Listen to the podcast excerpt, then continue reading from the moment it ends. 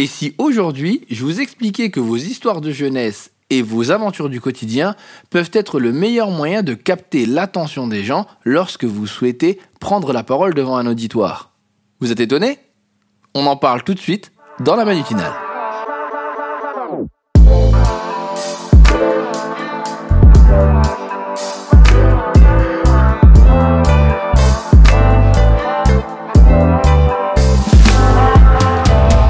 Adore la raconter entre amis, en famille ou encore avec un collègue au boulot, et on n'aurait jamais idée à l'utiliser pour essayer de convaincre les gens.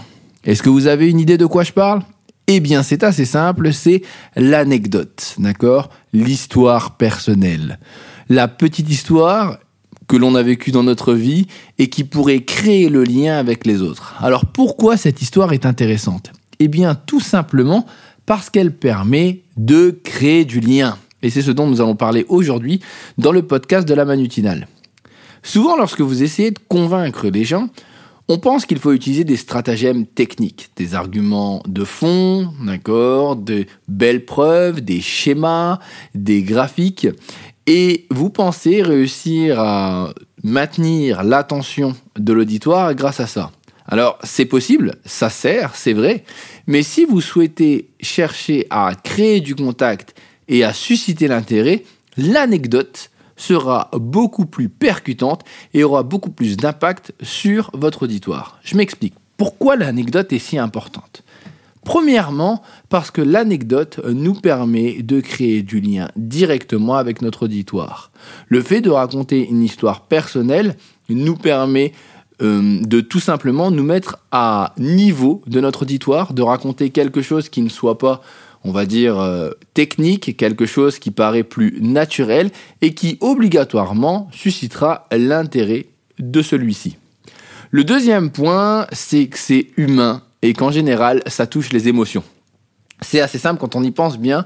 L'anecdote, c'est un peu l'histoire qui peut arriver à tout le monde, celle qui nous touche parce qu'elle est peut-être, euh, elle fait ressortir des sentiments que l'on a tous, elle fait vivre quelque chose qu'on en a peut-être vécu ou on se reconnaît à l'intérieur. Alors, ça paraît tout bête, mais lorsque vous souhaitez entrer en contact avec les gens, il est préférable d'avoir des éléments qui soient communs.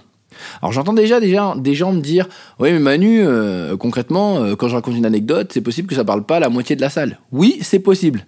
Mais sachez que lorsque vous racontez une anecdote ou une petite histoire, une histoire de jeunesse ou une histoire de votre vie quotidienne, il y a de fortes chances que même si les personnes n'ont pas vécu la même histoire, ils se reconnaissent d'une manière ou d'une autre dans vos propos.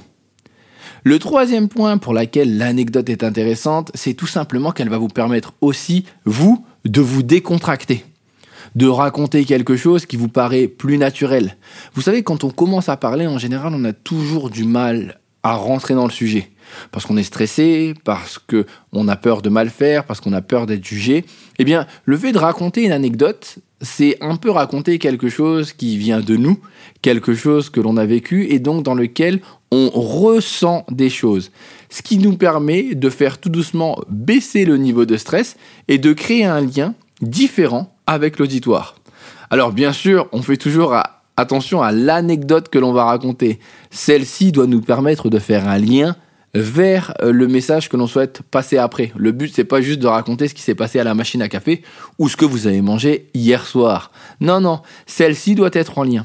Souvent, vous allez voir que si vous réussissez à trouver une anecdote qui fait le lien avec vos propos, vous avez de fortes chances pour que les gens se souviennent plus facilement de ce que vous racontez. Et c'est peut-être là le quatrième point et le point bonus.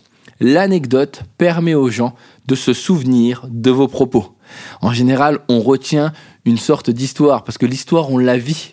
On a cette, euh, ce principe d'expérience que l'on, que l'on raconte et qui obligatoirement marque l'esprit et le cœur aussi souvent.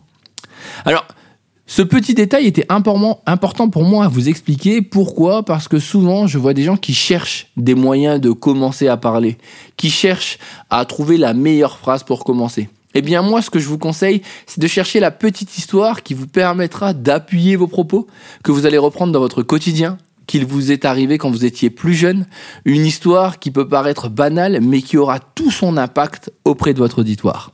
Testez et vous m'en direz des nouvelles. En tout cas, j'espère que vous avez aimé ce petit podcast. Nous sommes mardi, c'était l'épisode de la manutinale. Si bien sûr vous avez des questions ou des commentaires par rapport à ce sujet, eh bien n'hésitez pas, vous pouvez les poser sur Twitter, KWASI, ou encore sur Instagram en message privé. Quant à nous, on se retrouve demain, avant que je parte à Bordeaux pour faire le spectacle, allez vous faire communiquer. Et bien sûr, n'hésitez pas, si vous souhaitez voir de nouveaux thèmes arriver dans euh, la manutinale, à m'envoyer vos propositions. Sur ce, prenez soin de vous et passez une bonne journée.